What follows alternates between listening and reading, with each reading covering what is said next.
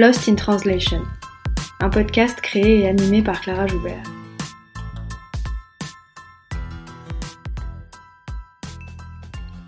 Lost in Translation, c'est un podcast sur la traduction et l'interprétation pour que celles et ceux qui parlent toujours avec les mots des autres puissent s'exprimer avec les leurs. Lost in Translation, c'est un film de Sofia Coppola, sorti en 2003, dans lequel deux personnages, interprétés par Bill Murray et Scarlett Johansson, sont perdus à Tokyo au milieu d'une culture qu'ils ne comprennent pas. C'est un film sur le désarroi, sur le malaise. Le déphasage des personnages est à la fois spatio-temporel, culturel et linguistique. Lost in Translation, c'est aussi une expression anglophone qui dit les écueils de la traduction en désignant ce qui y disparaît. Des mots, des phrases qui perdent de leur subtilité ou de leur signification quand ils sont traduits d'une langue à l'autre. On parle effectivement beaucoup de la traduction pour en pointer les faiblesses, les difficultés et les ratés. Une traduction est toujours conçue comme moins bonne que l'original. Elle ne peut être autre chose qu'une pâle copie, une reproduction au rabais, quand elle ne trahit pas tout simplement le texte. On considère que l'interprète doit s'effacer à tout prix et donner l'illusion de la transparence et de la neutralité. Ici, dans Lost in Translation, j'invite des interprètes, des traducteurs, des traductrices, mais aussi des chercheurs et des chercheuses dans ce domaine pour parler de leur métier, de ses enjeux, mais aussi de leur rapport à la langue et au langage, et pour en finir avec cette invisibilité. Je reçois aujourd'hui Karine Chagnon qui nous parle de ses recherches portant sur les liens entre traduction et colonialisme. Bonjour Karine. Bonjour. Euh, bienvenue dans mon podcast, merci beaucoup d'avoir accepté mon invitation. Est-ce que tu peux commencer par nous parler un peu de toi, euh, de comment et, pourquoi tu en es arrivée à la traduction? Euh, merci beaucoup pour l'invitation, ça me fait vraiment plaisir. C'est mon premier balado. Donc, mon nom est Karim Chagnon. Euh, pronom Yel et lui, puis alternance dans les accords. Euh, je suis une personne trans non-binaire, queer. Puis, en fait, je suis arrivée à la traduction euh, dans un contexte de retour aux études. J'avais travaillé auparavant dans le domaine euh, communautaire de défense des droits. Puis c'est dans le cadre de mon militantisme anticapitaliste que j'avais commencé à faire de la traduction puis de l'interprétation comme bénévole, euh, simplement parce que j'étais bilingue. Donc, quand je suis retournée aux études, euh, j'ai décidé d'aller dans le domaine de la traduction parce que je me suis dit que ça me permettait de professionnaliser une pratique euh, que j'avais déjà faite de façon bénévole. Puis c'est sûr qu'à ce moment-là, ben, j'ai apporté mon bagage personnel, ma subjectivité, euh, notamment par rapport au discours hégémonique. C'est qu'on va en parler plus tard, je pense, mais par rapport aux notions de, de statu quo, d'ordre établi ou de rapport de pouvoir. Donc, euh, j'ai fait mon bac en traduction de, avec une spécialisation de l'anglais vers le français à Concordia. Puis euh, après ça, j'ai commencé à travailler euh, à la Pige. Puis j'ai fait ma maîtrise en traductologie, toujours à Concordia, avec un mémoire sur la traduction dans le doublage de séries télévisées queer, grand public. Puis j'ai entamé un doctorat en sémiologie à l'UCAM, qui est en sémiologie, on demande souvent c'est quoi. Puis c'est, euh, en fait, c'est l'interprétation des signes, l'étude des signes. Donc, j'ai fait ça sur la traduction, mais cette fois-ci en contexte colonial. Très bien, merci beaucoup. Alors, ce qui m'a intéressé dans ton travail, et c'est la raison principale pour laquelle je t'ai invité, c'est que tu te penches sur la dimension violente de la traduction. Euh, tu travailles sur le, colonialisme, tu l'as dit, sur euh, la traduction comme un outil de violence, comme un outil d'assimilation et d'impérialisme. Alors que quand on pense à la traduction dans une première approche, on aurait plutôt tendance à à l'arranger du côté du lien, euh, des ponts entre les peuples, de la communication interculturelle. Pourquoi est-ce que toi, tu as choisi de partir dans la direction opposée et d'aborder la traduction par le prisme de la violence? Ben, je crois qu'il y a plusieurs éléments qui m'ont amené à prendre cette direction-là dans ma recherche. Euh, au départ, j'ai consacré mon mémoire de maîtrise au discours queer, puis à sa traduction. Puis tout de suite, ça, ça m'a amené euh, dans les théories postcoloniales qui permettent d'envisager la société ou encore la culture comme étant plutôt une pluralité de, de réalité. Au lieu de dire la traduction permet la communication entre deux cultures, ben on faut qu'on commence à voir la culture comme étant euh, quelque chose qui a plusieurs étages en fait, c'est qu'il y a des sous-cultures à une culture. Donc, il y a plusieurs réalités. Il y en a qui sont hégémoniques, donc dominantes, puis il y a d'autres cultures, d'autres sous-cultures qui sont minoritaires. Puis qu'on va plus ou moins dans ce temps-là considérer comme étant autres, qu'on va voir comme une, une altérité, disons, à la, à la société dominante ou à la norme de la majorité. Donc, je vais en reparler plus tard, mais en gros, ce que j'ai recensé dans mon mémoire de maîtrise, c'était que dans le cas de productions artistiques populaires, comme par exemple des séries télévisées. J'avais étudié euh, Queer as Folk, puis The L Word, puis leur traduction française. Puis ça, c'était à une époque euh, pré-streaming, puis avant qu'il y ait comme le reboot de ces deux séries-là. Euh, ces séries-là avaient été traduites en France, puis la manière qui avait été traduite, ça me paraissait que ça, ça venait renforcer des stéréotypes puis de façon à un peu garantir un écart entre la société hétéronormative puis les représentations euh, gays, lesbiennes, trans ou queer. C'est tout ça, ça se fait à travers un jeu dans le langage. Puis c'est comme ça qu'on voyait des identités qui se voyaient encore plus étiquetées puis plus marginalisées par rapport au grand public qu'on juge euh, cis hétéronormatif, disons. Donc, l'approche postcoloniale, ça m'avait beaucoup parlé. Puis, ça m'avait permis de réaliser un peu l'ampleur de ce qu'on met de côté quand on parle de traduction comme étant simplement une opération euh, transparente ou invisible ou universellement bienveillante. C'est qu'on en vient à oublier les, les différents usages euh, de la langue, comme par exemple la langue familière, la langue de sous-culture, la langue euh, des, des, dialectes, admettons. Puis, euh, on oublie de voir la langue comme ayant le potentiel, puis je, je dis pas que c'est c'est toujours ça qui arrive, mais que ça peut avoir un potentiel d'imposition d'une autre langue, euh, de d'autres valeurs sociales ou encore d'une autre culture, puis particulièrement en contexte colonial. Puis ce qui est arrivé, euh, c'est que tandis que j'ai entamé mon doctorat en 2014, euh, on était à la veille du rapport de la Commission Vérité et Réconciliation au Canada. Puis, euh, il y avait à ce moment-là euh, le déroulement de toutes les... On entendait en fait les, euh, les voix des survivants puis des survivantes de ce qu'on appelle les pensionnats autochtones dans les médias. Puis j'ai commencé à un peu prendre plus l'ampleur du rôle des pensionnats à travers le pays. les pensionnats qui ont fonctionné pendant 160 ans, qui le dernier en fait a fermé en 96. Puis ça, tu ça m'a frappé parce que c'était l'époque à laquelle moi je suis sorti du secondaire quasiment. Donc c'était pour moi quand même relativement récent. Puis euh, c'était un peu de, de, voir le rôle des écoles, puis de l'imposition langagière euh, dans le génocide carrément de, de, de, culture autochtone. Au début, on parlait d'un génocide culturel, puis je pense que maintenant, de plus en plus, quand on, on entend parler des tombes carrément d'enfants autochtones qui étaient enterrés sur les sites des pensionnats, ben là, on, je pense qu'on commence à comprendre que c'est carrément un, un, génocide tout court. C'est plus juste un génocide euh, culturel. Est-ce que tu pourrais juste expliquer rapidement ce que c'était que ces pensionnats? Parce que j'ai un, ouais.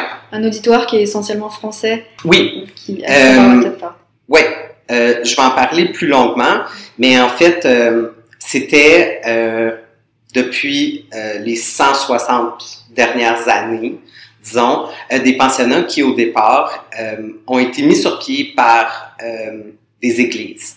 Donc, des églises autant anglicanes que catholiques, disons. Puis après ça, ça a été repris par le gouvernement fédéral. Puis c'est là que les enfants autochtones se faisaient kidnapper de leur communauté, se faisaient prendre carrément par des, euh, des agents de la police montée euh, pour être amenés dans des pensionnats euh, loin de leur communauté. Puis euh, là-bas, les enfants étaient euh, forcés euh, de pas de, de plus parler leur langue autochtone finalement. On appelle ça des pensionnats, puis ça évoque une école, mais en fait, c'était des camps de travail. Fait que les enfants travaillaient, étaient mal nourris, euh, vivaient des, des sévices sexuels. Euh, ça, c'était l'horreur finalement. Là. Puis ça a créé des générations de personnes qui vivent des traumatismes, évidemment, qui ont vécu des traumatismes. Euh, puis c'était dans un but d'éradication des peuples autochtones. C'était vraiment une idée de, c'était carrément dit comme ça par le gouvernement fédéral, c'était de tuer euh, l'Indien dans l'enfant. Donc, c'était pas assez de juste prendre des territoires par les pouvoirs coloniaux qui voulaient, qui souhaitaient à tout prix s'installer ici puis avoir accès aux ressources.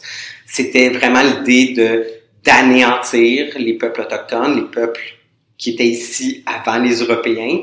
Euh, puis il y avait eu différentes manières de faire ça, notamment en mettant les gens dans des réserves, puis pour laisser tout l'espace, le reste de l'espace aux colons. Mais là, c'était vraiment l'idée d'aller prendre le plus d'enfants possible, puis d'éradiquer en eux la langue, la culture, toute identité qui pourrait euh, faire en sorte qu'ils se voient euh, comme étant autochtones, comme étant autrement que des personnes blanches. Euh, puis c'était vraiment dans une visée à l'époque que les gouvernements croyaient vraiment que ça, ça allait fonctionner pour détruire les peuples autochtones. Qu'il y en aurait pu, puis à un moment donné, la question autochtone, ben, ça, ça serait clos, ça serait fini, il y aurait accès à tous ces territoires-là. Donc, c'est vraiment une question de, de, de colonisation, puis euh, ça, ça, se vit de façon euh, très intime dans chez quelqu'un, comme on enlève carrément la langue que quelqu'un peut parler, euh, entre autres, sais. donc, c'était choquant, je pense, pour la plupart des gens de la société coloniale, de gens comme moi qui ont euh, jamais vécu les pensionnats, puis je connaissais pas personne qui avait vécu les pensionnats, donc d'entendre des survivants puis des survivantes parler de ça, euh, c'était, euh, je pense que là finalement la société commençait un petit peu à comprendre l'ampleur de qu'est-ce qui s'était passé. Puis euh, j'ai, ça m'a fait un peu penser au, euh, au cours d'histoire de traduction en fait au Canada que moi j'ai reçu au bac puis à la maîtrise. Puis quand on parle de traduction au Canada, on parle souvent des missionnaires traducteurs qui sont venus, qui sont des religieux, euh, qui sont venus au Canada, puis qui ont, puis on les voit de façon euh, un peu bienveillante ou sans se poser des questions par rapport à leurs intentions, comme étant en disant ah oh, wow ça c'est les gens euh, qui ont permis de mettre sur papier euh, des langues autochtones ou qui ont permis de créer des alphabets comme l'alphabet pour euh, la langue cri ou l'alphabet pour la langue inuktitut, ou qui ont créé différents alphabets, mais on ne s'attardait pas à se demander mais pourquoi? Pourquoi est-ce que pourquoi les missionnaires étaient intéressés par ça? Puis en fait, c'était uniquement dans le but de faire lire la Bible. C'était pour traduire la Bible, puis c'était pour évangéliser.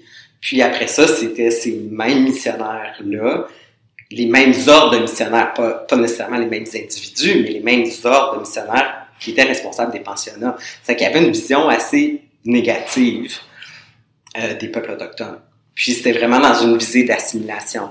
Donc, je me suis dit, je pense que ça, c'est une bonne occasion de voir qu'il y a un angle mort dans la traduction, puis d'essayer d'aller creuser ça un peu, puis d'aller voir euh, comment est-ce que la traduction peut effectivement devenir un outil? Ou comment est-ce qu'elle a servi d'outil d'impérialisme, de colonisation puis d'assimilation?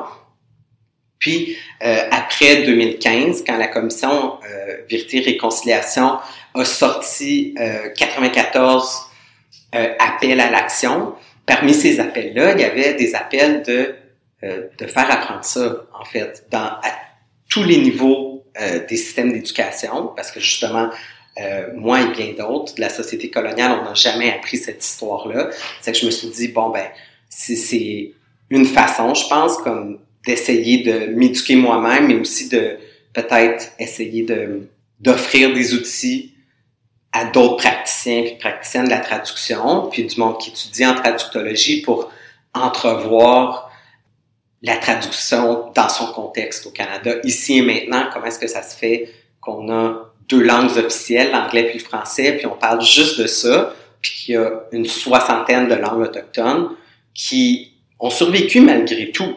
Puis c'est quand même un miracle, euh, mais qui peinent euh, à, à avoir des, à, à entreprendre une résurgence, qu'il y a une asymétrie dans les rapports de force finalement entre ces langues-là. Puis donc c'est ça, d'un petit peu euh, essayer de mettre en œuvre les, les appels à l'action d'éducation, pour la société coloniale, euh, mais à partir de langue de la traduction. Ouais, je, je suis entièrement d'accord avec ce que tu as dit sur le fait qu'on voyait le Canada comme une terre de traduction, une terre bilingue, bilingue anglais-français, mais en fait on oublie que c'est pas du tout une terre bilingue et qu'il y a, tu l'as dit, une soixantaine de langues qui sont parlées, de langues autochtones, et, et qu'on efface beaucoup au profit de l'anglais et du français qui sont les langues hégémoniques. Alors il y a autre chose que tu as noté dans un article que tu as écrit qui m'a beaucoup intéressé Tu as écrit un article qui s'appelle Colonialisme, universalisme occidental et traduction, et tu cites dans cet article les travaux d'une chercheuse qui s'appelle Patricia Monturé-Angus, et qui avance que beaucoup d'histoires créées dans les communautés autochtones sont orales et pas écrites, donc elles sont transmises à l'oral, et du coup elles, elles subsistent dans les têtes et dans les esprits des individus. Ce qui fait que les Européens ne peuvent pas se les approprier et ne peuvent pas les traduire, ne peuvent pas les mettre par écrit, les traduire, etc.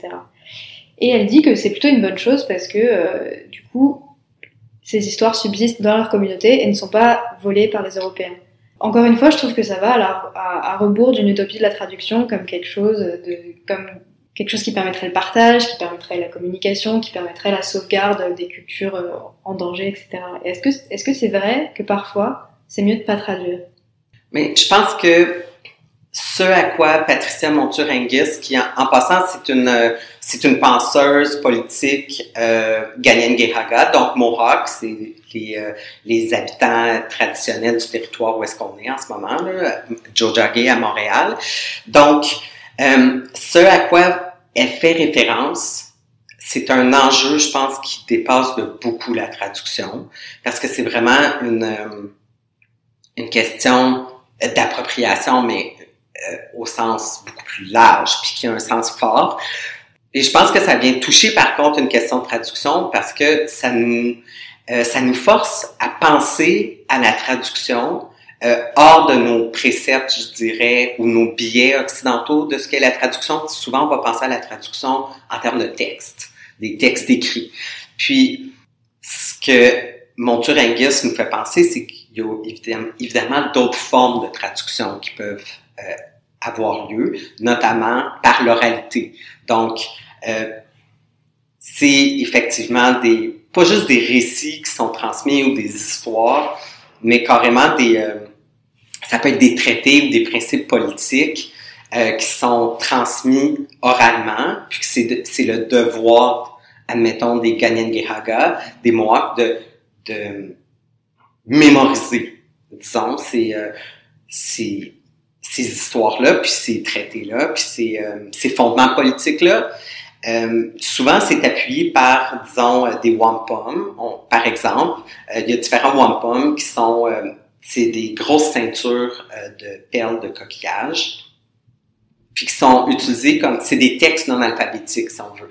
Donc, c'est par l'interprétation d'un wampum, puis la mémorisation de l'histoire qui vient avec, qui a une continuité dans les savoirs. Donc, c'est des savoirs politiques, c'est des événements marquants aussi, au point de vue politique, souvent, qui vont avoir lieu.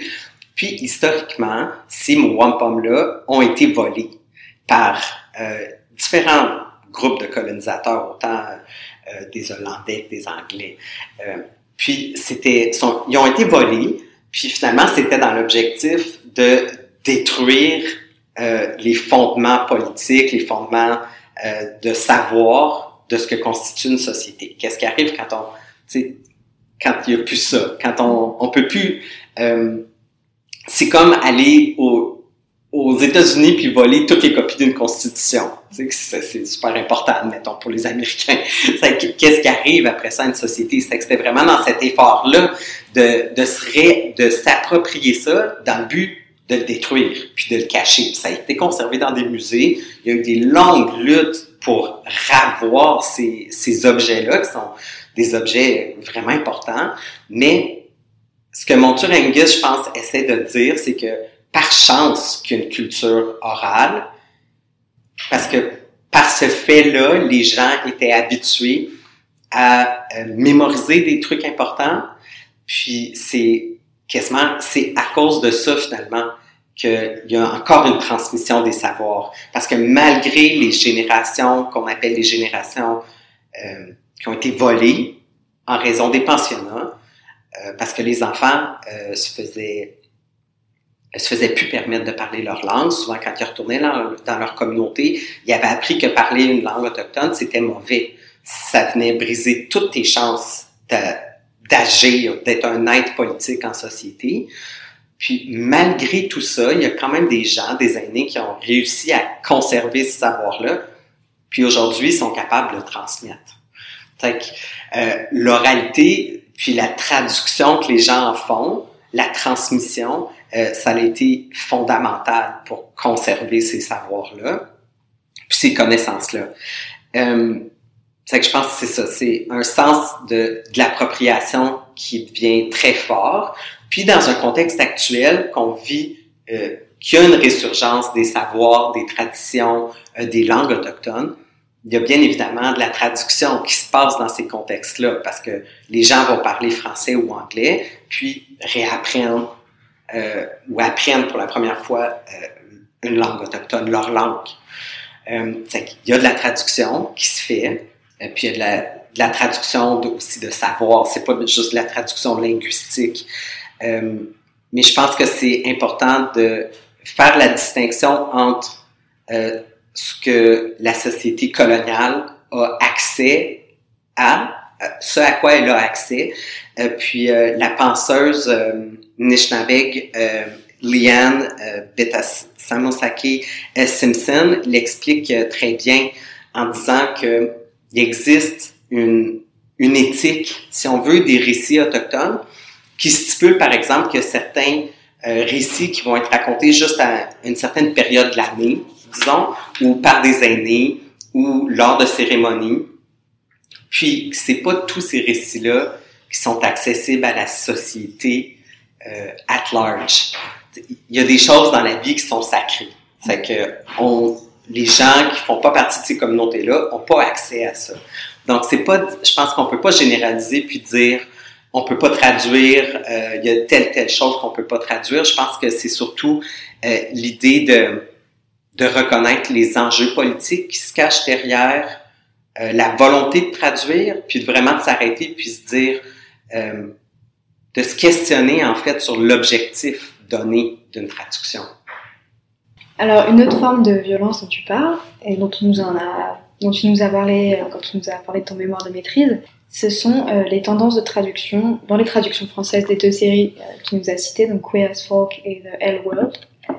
Alors, tu mets en évidence des tendances déformantes dans la version française, notamment l'évacuation d'un certain lexique et des mots de réappropriation comme queer, euh, la censure de la sexualité ou la caricature vocale d'un personnage. Et tu as une phrase que j'ai relevée parce que je l'ai trouvée très intéressante. Tu as écrit L'altérité identitaire donnée à voir dans les traductions des séries n'est pas l'altérité des versions originales.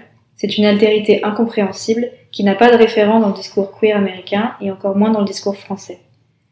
Cette expression d'altérité incompréhensible, ça m'a beaucoup interpellée, j'ai trouvé que c'était une formule assez percutante. Est-ce que la traduction peut être responsable de la perception qu'on se fait de l'altérité? Je pense que la réponse rapide serait oui, tout à fait. Puis dans un contexte, c'est ça, je pense que c'est aussi une, une, question de contexte, mais dans le contexte de séries télévisées, grand public, là, qui passent sur des chaînes, tu sais, ça c'est, comme j'ai dit, à une époque pré-streaming. Alors, tu sais, c'est pas des chaînes spécialisées, c'est Queer as Folk puis The L Word, mais qu'on pouvait voir euh, comme étant des séries qui, oui, qui s'adressent à leur public, donc à leur public gay, à leur public euh, euh, lesbien, mais aussi qui, qui s'adressent en fait à un public hétéronormatif.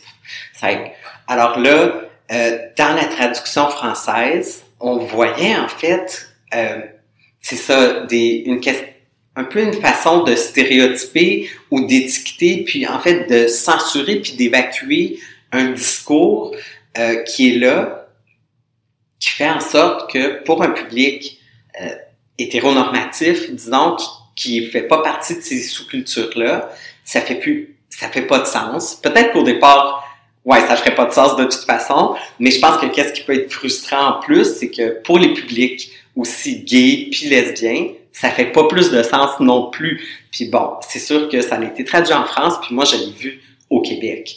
Alors, euh, mais tout de même, le lexique qui était utilisé en France, euh, j'ai fait beaucoup de recherches, puis maintenant, euh, il se publie beaucoup de dictionnaires euh, LGBTQ+, euh, sur les lexiques, tout ça.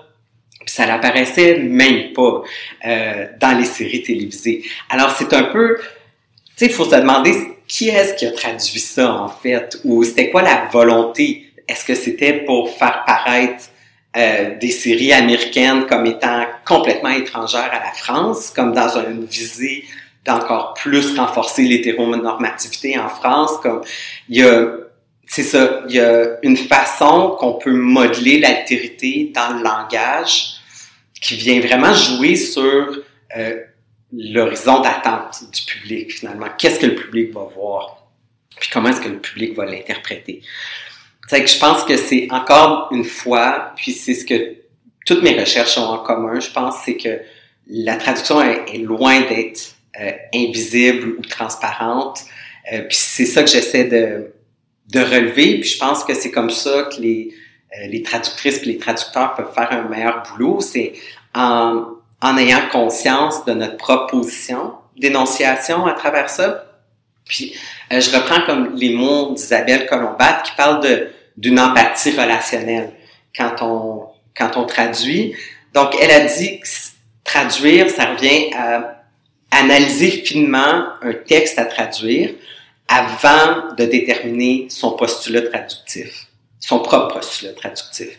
Puis, euh, un peu d'aller voir c'est quoi l'intention de l'auteur, puis c'est quoi l'intention voulue, c'est quoi la fonction de la traduction. Donc, disons, dans des séries télévisées, dire c'est quoi l'intention euh, des producteurs de ces séries télévisées-là, ben, c'est de donner à voir des réalités queer à un grand public, mais aussi de parler à son public cible, aux queer qui, qui écoutent. Mais c'est quoi la fonction voulue de la traduction? Alors, dans, dans le cas de ces séries-là, dans la version française, on peut se poser des questions sur la fonction de cette traduction-là. Mais ça suppose aussi, Colomba continue pour dire, ça suppose aussi euh, que le traducteur ou la traductrice a une conscience aiguë de ses propres émotions par rapport à un texte, euh, puis du différentiel qui va, l'écart, disons, qui va exister entre notre propre émotion puis l'émotion que suscite le texte en nous. Alors, si on dit, euh, oh, je vais traduire un texte, il y a clairement un discours queer là-dedans, c'est pour une sous-culture queer, mais je suis pas queer, qu'est-ce que ça implique, ça? Ça veut dire, ben, il faut faire des recherches avancées, il faut aller travailler euh, de façon collaborative, il faut aller enquêter ou, ou du moins le, faire valider. Puis ça, c'est toutes des pratiques, je pense, qui vont à l'encontre de, euh, de, la traduction comme une forme de, euh, de travail solitaire, puis dans un contexte capitaliste là, de, de productivité intense, que tu n'as pas le temps de faire ce travail collaboratif-là. Donc, tu finis peut-être avec des résultats euh, un peu euh, médiocres. Alors, ça me fait beaucoup penser à un épisode que j'ai enregistré euh, avec Eve, qui était interprète en langue des signes. Et elle nous disait que, après tout, il y a des traducteurs spécialisés pour des domaines très pointus, pour le vin, pour la bière, pour les sciences et techniques. Enfin voilà. Donc pourquoi, après tout, ces traducteurs-là et ces traductrices-là se sont spécialisés dans un lexique particulier. Mm. Donc pourquoi est-ce que ça, ça serait pas plus normalisé que quand on, traduit une série qui parle de la communauté queer, euh, on ait besoin de faire un travail de spécialisation aussi, après tout. Enfin, c'est une spécialisation comme une autre, c'est un discours particulier, c'est un lexique particulier par exemple. Et donc ce serait normal. Euh, et puis il y a autre chose aussi que tu as dit qui m'a interpellée. Euh, tu as cité Isabelle Colomba, c'était ma directrice de recherche en Master 2. Oh. Donc on, se connaît bien, et puis j'ai lu cet article, et euh, tu as, parlé à cette occasion-là de la position du traducteur. Euh, effectivement, ça c'est aussi quelque chose euh, dont je parle dans mes recherches, l'importance de se demander pourquoi on traduit comme ça, mais aussi et surtout pourquoi on traduit ça, et pourquoi on traduit tout court en fait. Euh, Qu'est-ce que c'est le projet? Pourquoi on a choisi de traduire ce texte-là, cette série-là, et pas autre chose? Qu'est-ce que qu'est-ce qu'on va apporter par notre traduction? Je trouve que c'est une question très importante et qu'on se pose pas forcément. Alors souvent par manque de temps, c'est vrai, mhm. mais je, trouve que ça peut peut-être aider les traducteurs et les traductrices à définir leur projet de traduction, définir ce qui sous-tend leur motivation. Ce qui sous-tend leur motivation, puis euh, tu sais pour tu sais, évoques un peu, euh, je pense que c'est intéressant, tu sais, de, de penser à tous les domaines techniques pour lesquels il y a de la traduction spécialisée, puis pourquoi certains domaines, il n'y en a pas. Par mm-hmm. exemple, euh, euh, les domaines euh, du discours queer, les domaines euh, des coloniaux, des productions artistiques autochtones, par exemple. Puis je pense que ça revient beaucoup à des rapports de pouvoir, des rapports de force. sais, évidemment, il va y avoir de la traduction juridique spécialisée ou de la traduction médicale, c'est des trucs qui sont valorisés. Mais il y a d'autres il y a d'autres trucs qui font partie de sous-culture, justement, puis qui sont pas nécessairement valorisés, d'où l'importance de, c'est peut-être d'aller, d'aller voir le pourquoi, puis de, oui, de se questionner pourquoi on veut traduire ça. Peut-être qu'on fait partie nous-mêmes de cette sous-culture-là, ou peut-être qu'on trouve que c'est vraiment important, puis qu'on veut aller bâtir des liens, puis qu'on veut relever ça. Euh, mais je pense que ça, c'est ça, ça vient jouer, puis je fais plus de, je me suis plus penché là-dessus euh, parce que j'étais en sémiologie au doctorat, mais sur la traduction intersémiotique, euh, l'idée qu'on vit, euh, mais je pense que ça revient aussi à des études de, traduction, les notions de polysystème, par exemple, des trucs comme ça, mais on vit euh, où est-ce qu'on pourrait dire il y a une sémiose coloniale, il y a une matrice, il y a des, il y a des il y a des valeurs de signification qu'on attribue à des signes qui vont être dominants. Il y a des valeurs dominantes, puis il y a des valeurs euh, non dominantes, contre, contre hégémoniques, on pourrait dire. Puis je pense que ça, ça on peut, euh, un exemple vraiment facile à comprendre, ça pourrait être des statuts qui sont pas, euh, c'est pas linguistique, mais par exemple, la statue de McDonald's, je sais pas si c'était au Québec, là, à l'époque où est-ce que c'est arrivé, mais il y a une statue au centre-ville de McDonald's qui, euh, entre autres, qui a eu euh, une grosse part dans la, récupération du gouvernement fédéral à l'époque euh, des pensionnats autochtones. Donc, euh, c'est un gros colon. puis, puis, il y a vraiment, mais tu sais, au-delà de la joke, c'est il y a vraiment eu une incidence là, importante dans la vie puis dans la mort de beaucoup de gens. Puis, c'est devenu comme une statue. Je pense pendant beaucoup d'années, personne questionnait cette statue-là au centre-ville. Puis, dans les dernières années, justement, avec une conscience de le rôle euh, important qu'il a joué là-dedans, euh, il y avait une conscience de, ce, double-là, il est pas super. Tu sais, ce gars-là, il est pas super. Est-ce qu'on devrait comme le valoriser? Euh, c'est une statue tu sais, qui a été qu'il y a eu beaucoup de peinture qui a été jetée dessus, il y a eu beaucoup de, de graffiti, tout ça, puis finalement, euh, la, la statue s'est fait démonter. Mais là, n'est pas la question de dire que c'est bien ou pas bien de démonter une statue, mais c'est de dire que il y a des, euh, disons que le signe qui représente, il y il y a une valeur à ça. Puis la valeur hégémonique de ça, ça va être de dire ouais, mais c'est un père de la Confédération, c'est un père fondateur euh, du Canada. Puis il y a d'autres mondes qui vont dire non, en fait, il y a d'autres valeurs à ce signe-là. Puis nous autres, on attribue des valeurs contre-hégémoniques à ça, de dire ben c'est un, un père du système génocidaire des pensionnats, qui, qui étaient les pensionnats autochtones. Donc quand on vit dans une, une, une comme ça, je pense qu'en tant que traducteur puis traductrice, on a toujours le, le rôle de, se positionner puis de dire, OK, il y a des lignes de partage. Tu sais, il y a des, comme par exemple, juste le mot queer, qui était une insulte auparavant puis maintenant qui est réapproprié. Mais quand on vient pour euh, traduire, disons, une série télévisée qui va utiliser ce mot-là, ben, le fait de l'utiliser, ça vient dire, euh, moi j'ai pris position, en tant que traducteur, puis je participe à cette réappropriation-là. Ou sinon, si je l'évacue, si je le censure, ben c'est comme tu participes à quelque chose aussi. C'est que tous ces choix-là relèvent d'une participation à quelle valeur de signification qu'on donne à des signes. Euh, ça vient, c'est ça, évacuer le concept de, de fidélité en traduction. C'est qu'on est fidèle à quoi quand on traduit finalement? Est-ce qu'on est fidèle à l'intention de l'auteur ou est-ce qu'on est fidèle aussi aux, valeurs qui sont attribuées à des signes? Oui, c'est vrai qu'elle est sacrément complexe cette notion de fidélité. Euh, j'en ai beaucoup parlé avec mes invités dans les épisodes parce que c'est quelque chose qui revient tout le temps quand on parle de traduction. Est-ce qu'il faut être fidèle ou pas? En fait, ça veut rien dire la fidélité parce que même être fidèle à un texte, ça veut pas dire grand chose parce qu'il y a plein de choses dans un texte, on les, on les lit pas tous de la même manière. Et puis, est-ce qu'on est fidèle au texte? Est-ce qu'on est fidèle à l'auteur? Est-ce qu'on est fidèle à l'intention de l'auteur? Est-ce qu'on est fidèle à nous-mêmes? En fait, la fidélité, ça, pour moi, c'est un peu, peut-être un peu trop daté maintenant comme notion. Je pense que ça a plus trop sa place quand on parle de traduction, de parler de fidélité. Bon, en tout cas, c'est, c'est un terme trop flou et on peut mettre tout et n'importe quoi dedans. Oui, non, je suis, je suis tout à fait d'accord que c'est un, une notion dépassée. Je pense que c'est aussi une notion vraiment chrétienne de la traduction. Mm-hmm. Euh, puis justement, tu sais, je pense que dans une perspective de vouloir comme décoloniser des méthodes de traduction ou vouloir euh, intégrer d'autres traditions de, ou de au moins s'ouvrir à, à l'existence de d'autres traditions de traduction, d'autres formes de savoir non occidentaux. Je pense que c'est pas des euh, des catégories de pensée qui vont venir nous aider euh, dans la traduction. Puis je crois que c'est c'est ça, c'est plus une question de venir comme bâtir son intertextualité à nous-mêmes, tu sais, par rapport à ce qu'on veut traduire.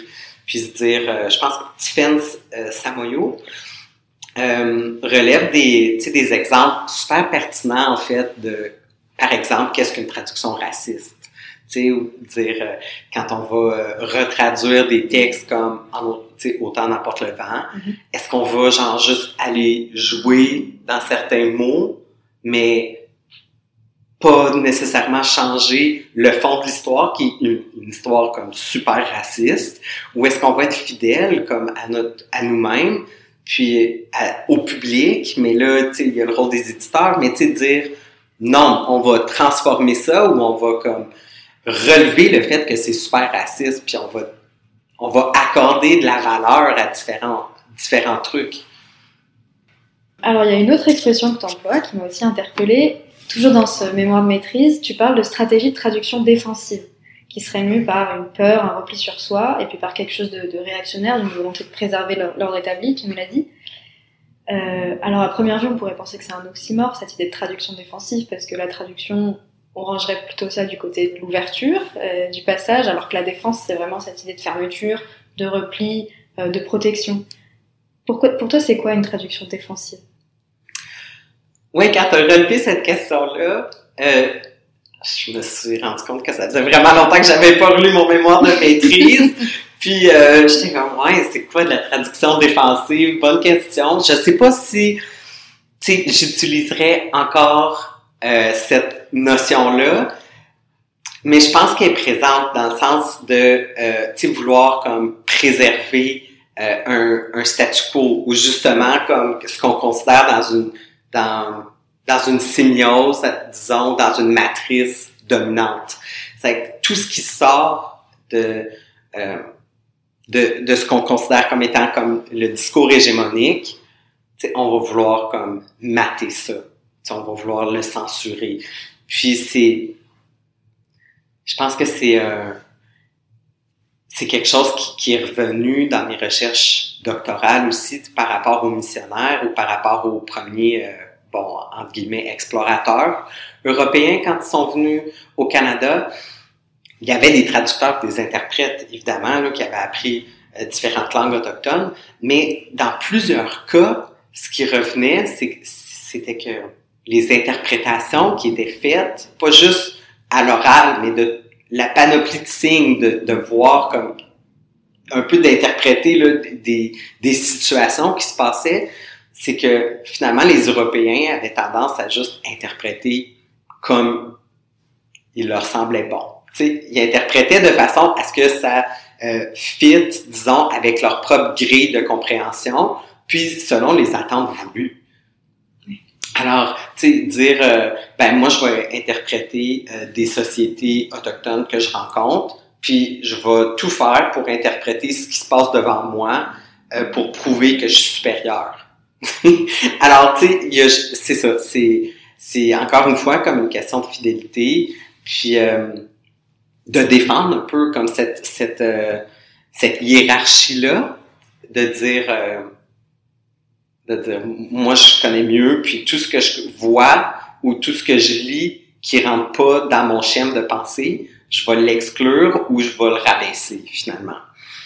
Donc, euh, je pense que c'est un concept que je sais pas si tu connais euh, le chercheur Joshua Price, qui est en Ontario, mais il fait de la recherche aussi en, en traduction. Puis lui parle un peu de, tu sais, il s'agit de traduire selon euh, les attentes dominantes ou euh, de traduire de façon résistante. Donc, il y a toujours des choix à faire. Puis parfois, dépendamment qui on est, où est-ce qu'on se situe dans cette matrice-là, euh, sociale, coloniale ou euh, hétéronormative, ben le choix nous est pas vraiment donné. Mais en tous les cas, on peut on peut décider dans la vie, euh, disons en tant que personne non autochtone, on peut décider de se mettre à l'écoute de de d'autres des préoccupations mineures qui sont évacuées de l'ordre dominant.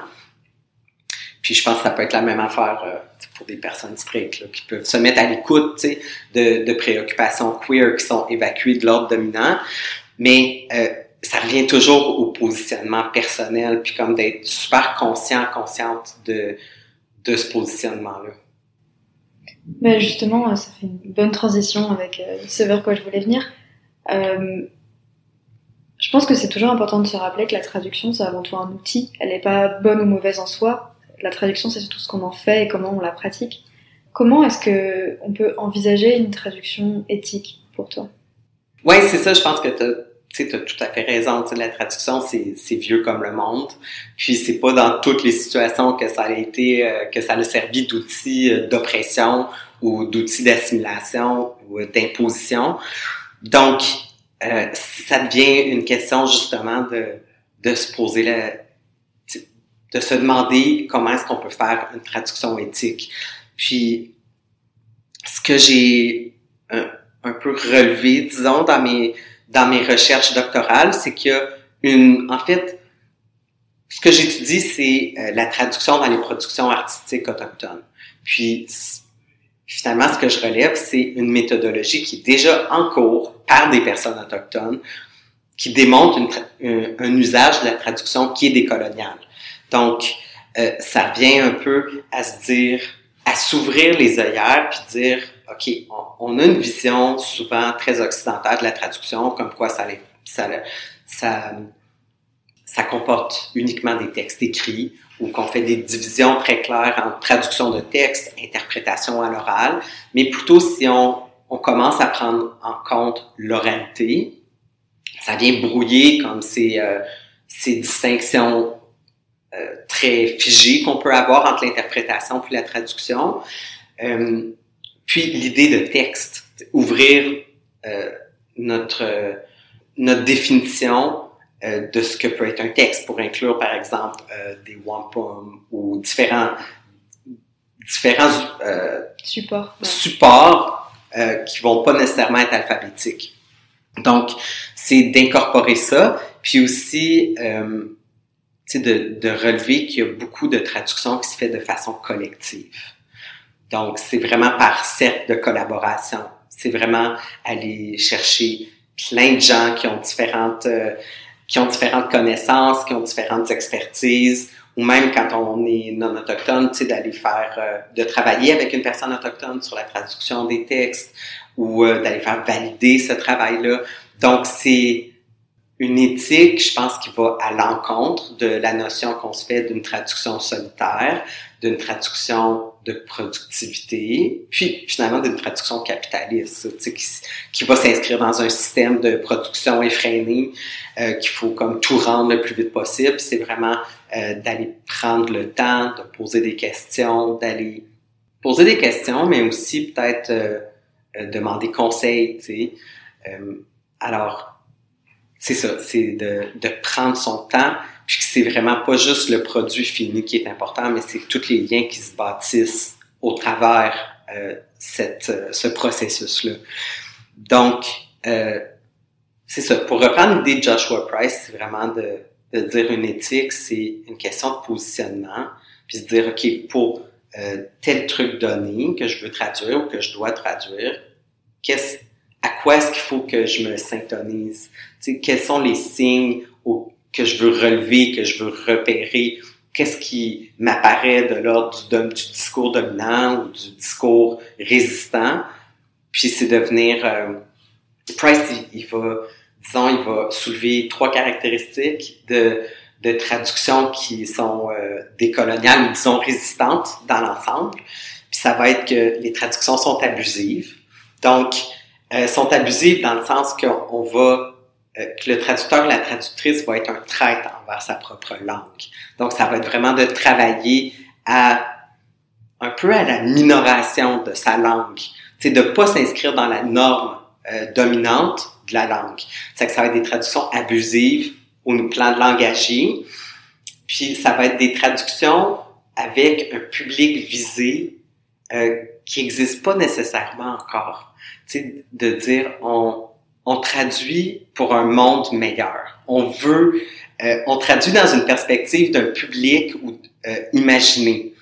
On, par exemple, euh, toute la question de la traduction, euh, de l'écriture inclusive, pas juste de la traduction, mais de l'écriture inclusive, qui fait comme vraiment beaucoup de remous en France comme au Québec.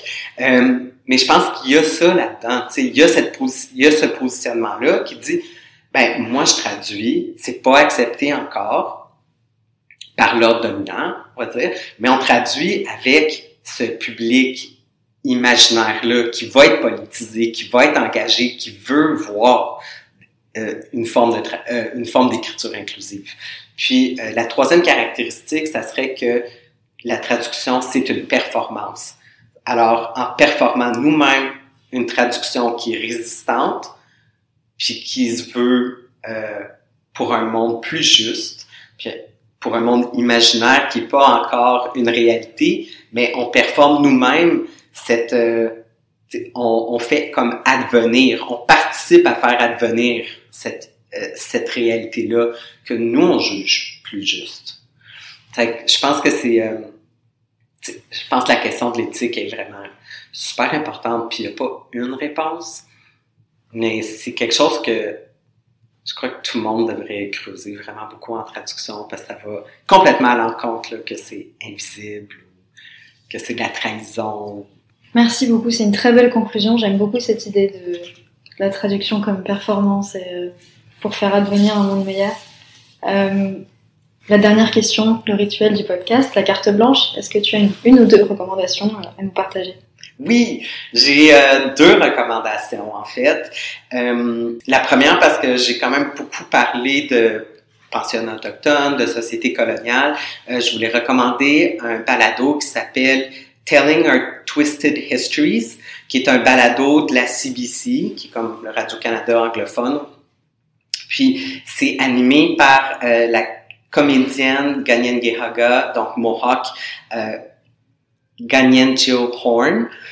Puis chaque épisode prend un mot ou un concept. Donc, par exemple, ça va être le mot découverte, le mot réserve, euh, Pocahontas. Puis, euh, à partir de ce mot-là, va entreprendre de raconter l'histoire d'une perspective autochtone. Donc, défaire un peu l'histoire coloniale euh, qu'on a de ces mots-là puis de ces concepts-là. C'est vraiment dans l'objectif euh, de décoloniser les esprits. C'est quelque chose, c'est comme une manière, c'est des bons épisodes, c'est divertissant, puis c'est une manière, euh, je pense, euh, vraiment intéressante, puis accessible, justement, d'entreprendre ce travail comme de décolonisation de nos imaginaires puis de nos esprits. Puis, mon deuxième balado que j'aimerais recommander, c'est en français cette fois-ci, puis ça s'appelle Deux fifs le matin. puis c'est un balado de pivot maintenant. Euh, ça se décrit comme euh, la seule radio poubelle homosexuelle de gauche. c'est montréalais. Mais en fait, euh, c'est très... Euh, c'est comme très léger, il y a beaucoup de blagues, c'est vraiment entraînant, mais euh, ça traite aussi de plein d'enjeux euh, propres à la communauté de LGBTQ+, euh, puis d'autres enjeux euh, aussi, comme je m'en venais justement, je venir faire le, le balado avec toi aujourd'hui, puis euh, j'écoutais un, un, épisode qui parlait d'art visuel autochtone, puis de l'intersection ou non avec l'art queer. C'est c'est vraiment comme, ça, ça vient je pense que ça vient valoriser des sous-cultures, en fait, puis les... Ouais, je pense que ça vient nous parler, puis c'est une manière aussi de, de s'éduquer qui est vraiment divertissante. Merci beaucoup. Merci à toi.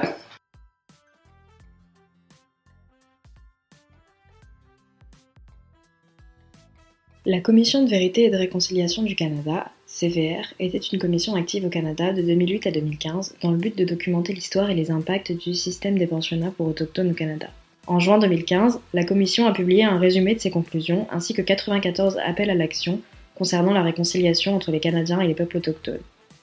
La commission s'est officiellement terminée en décembre 2015 avec la publication d'un rapport final en plusieurs volumes, concluant que le système équivalait à un génocide culturel.